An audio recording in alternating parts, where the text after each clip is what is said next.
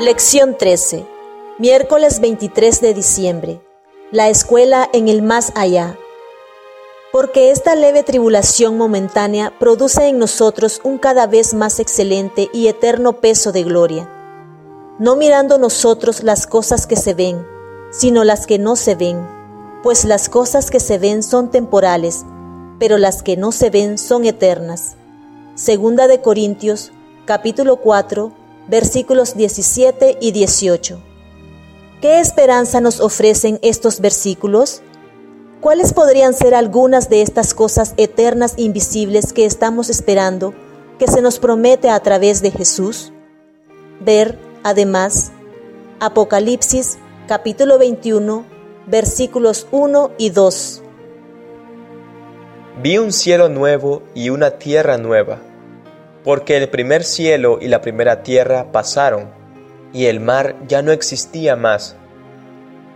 Y yo, Juan, vi la santa ciudad, la nueva Jerusalén, descender del cielo, de Dios, dispuesta como una esposa ataviada para su marido.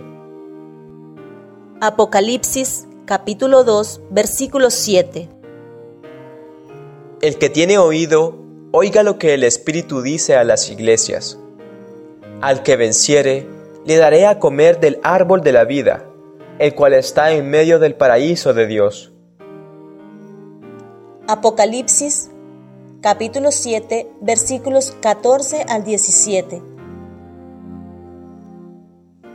Yo le dije, Señor, tú lo sabes.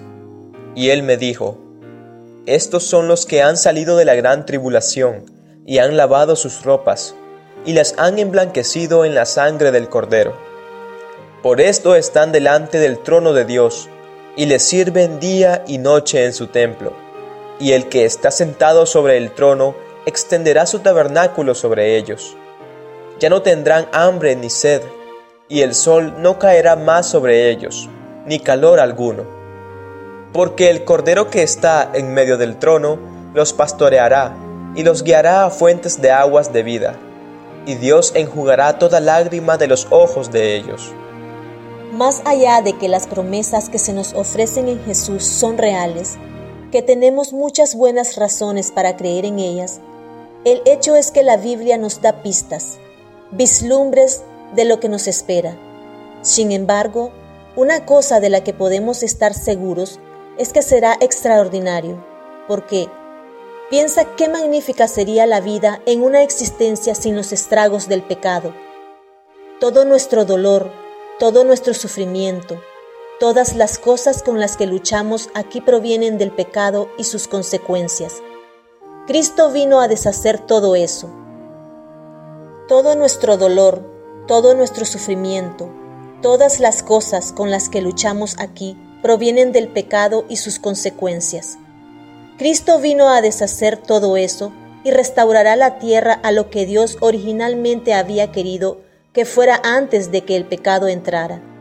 De hecho, será mejor porque en medio de todas estas glorias siempre podemos ver las cicatrices en las manos y los pies de Jesús, el costo de nuestra redención. ¿Qué campo se abrirá allí a nuestro estudio cuando se descorra el velo que oscurece nuestra vista? Y nuestros ojos contemplen ese mundo de belleza del cual ahora tenemos apenas vislumbres por medio del microscopio. Cuando contemplemos las glorias de los cielos estudiados ahora por medio del telescopio, cuando, borrada la mancha del pecado, toda la tierra aparezca en la hermosura de Jehová nuestro Dios. Allí el estudioso de la ciencia podrá leer los informes de la creación sin hallar señales de la ley del mal.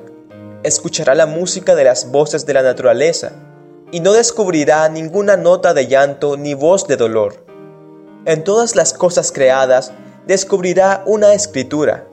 En el vasto universo contemplará el nombre de Dios escrito en grandes caracteres, y ni en la tierra, ni en el mar, ni en el cielo quedará señal del mal. La educación, página 303. Trata de imaginar cómo será vivir para siempre en un mundo completamente nuevo, sin todo lo que dificulta tanto la vida aquí. ¿Cómo te lo imaginas? ¿qué cosas esperas especialmente?